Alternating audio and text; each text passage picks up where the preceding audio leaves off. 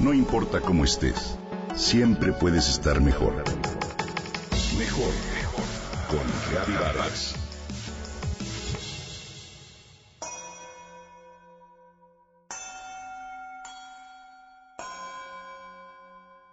Alejandra tenía 32 años y nunca había hecho ejercicio de manera constante, y su trabajo la mantenía durante varias horas en el escritorio. Esto no le preocupaba mayormente, sin embargo, a raíz de un problema de salud, su médico le dijo que debía buscar alguna actividad física. Primero comenzó con ir al gimnasio. Acudía con regularidad y disciplina, mas no le entusiasmaba y las cuotas le parecían altas. Así que, una mañana muy temprano, Alejandra decidió cambiar de ejercicio se puso los tenis y una ropa cómoda y salió simplemente a correr a un parque cercano a su casa. La experiencia le gustó. Comenzó a correr con regularidad durante media hora cada día y poco a poco se dio cuenta de que esos minutos eran indispensables para ella. No solo por la actividad física, sino también por la tranquilidad y el buen ánimo que la acompañaban después.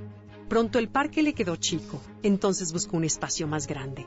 Entusiasmó a su esposo y ambos fueron haciendo de esta rutina una parte fundamental de vida. Hoy Alejandra tiene 42 años, un peso ideal y buena salud.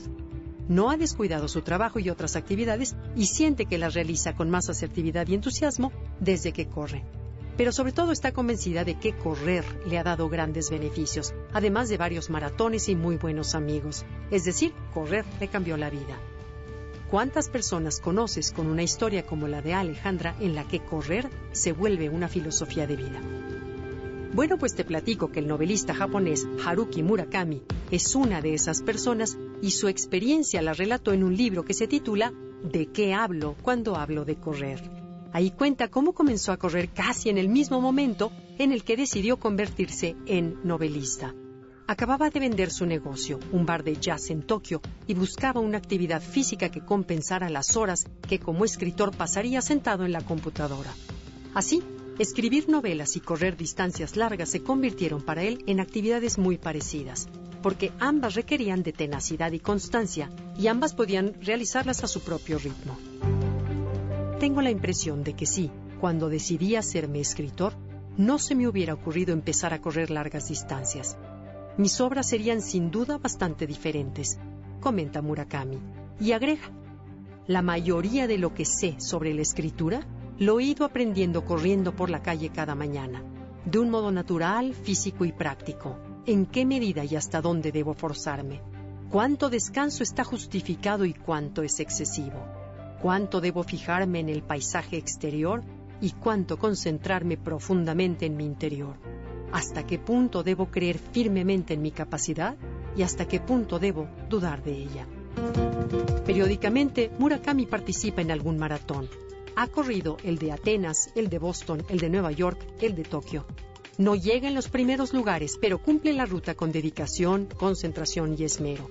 Sobre esto dice, para un corredor como yo, lo importante es ir superando con sus propias piernas y con firmeza cada una de sus metas, dar todo lo que hay que dar y aguantar como se debe, ir extrayendo alguna enseñanza concreta de las alegrías y los fracasos y sentirse satisfecho.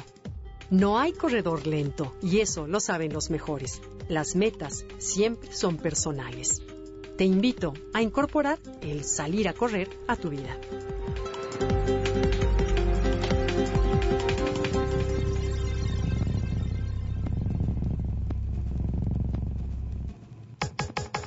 Comenta y comparte a través de Twitter. Gaby-Vargas. No importa cómo estés, siempre puedes estar mejor. Mejor, mejor. Con Gaby Vargas.